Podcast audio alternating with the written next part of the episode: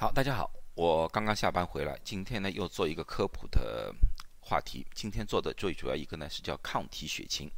呃，现在呢现阶段的呢治疗方法来看呢，我们没有找到非常有效的关于新冠的治疗方法啊。很多药物上次我就说了，都属于临床试验阶段。最早的一个临床试验，也就是瑞德西韦，也要五月份才有可能出现。所以现阶段我们没有发现一个有效的。治疗方案，也不是说下个月不会有，或者说两个月以后不会有，因为太多太多的药物在临床试验了。可是现在我们现在的主要的一个 focus 关键，现在呢变成一种抗体血清，因为呢在美国康复的病人也是越来越多，所以呢。这个治疗呢，也变成了一种可能。如果只有一两个的话，这个治疗是完全没有可能性的啊！现在，所以说呢，不管是纽纽约也好，我们这里的旧金山、UCSF、Stanford 都在做这方面的尝试，已经开始这方面的尝试。好，我解解释一下，抗体血清啊，英文叫呃 convalescence plasma，它是呢从康复的病人里面提出的血液，然后在血液里面呢。分离红细胞和它分离，然后把这个血清给分离出来，啊，变成一个黄色的一种液体。每一个病人抽出来的血，我们分离之后呢，基本上可以供四个人治疗使用，或者说四个疗程。啊，这些 plasma 里面就含有了非常多的抗体，又叫综合抗体，因为这个病人刚刚康复嘛，这个综合抗体。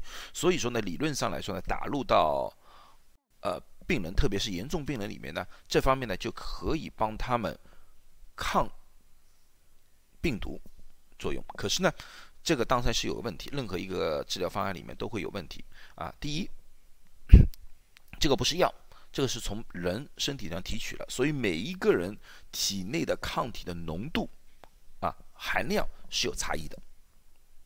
所以说，这个上面在治疗上面就可能有。效果的差异。第二呢，到底在什么时候使用这个抗体比较合适？早期、中期还是晚期？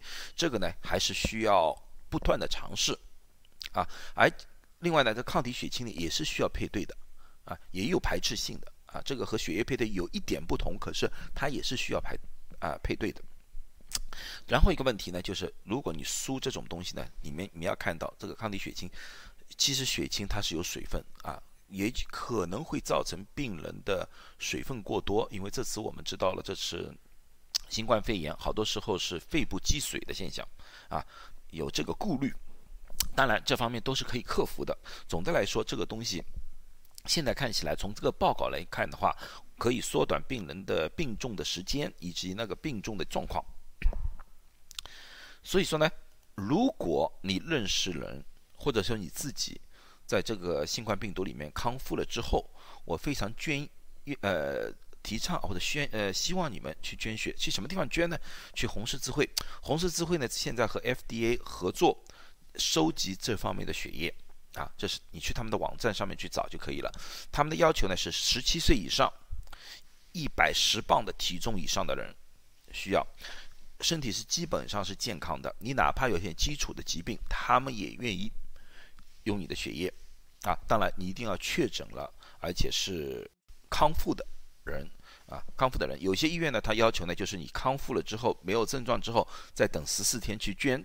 有些人呢，有些地方呢是不需要，你只需要去这个网站 Red Cross 网站，它下面有一个表格让你填表格，把你的基本的资料给他们就可以了。啊，如果你想用最快最好的方法去帮助新冠病人的话，啊，你又符合条件的话，我真心的感谢你们。进行这方面的捐献，啊，谢谢大家，今天就是一个非常简单的科普。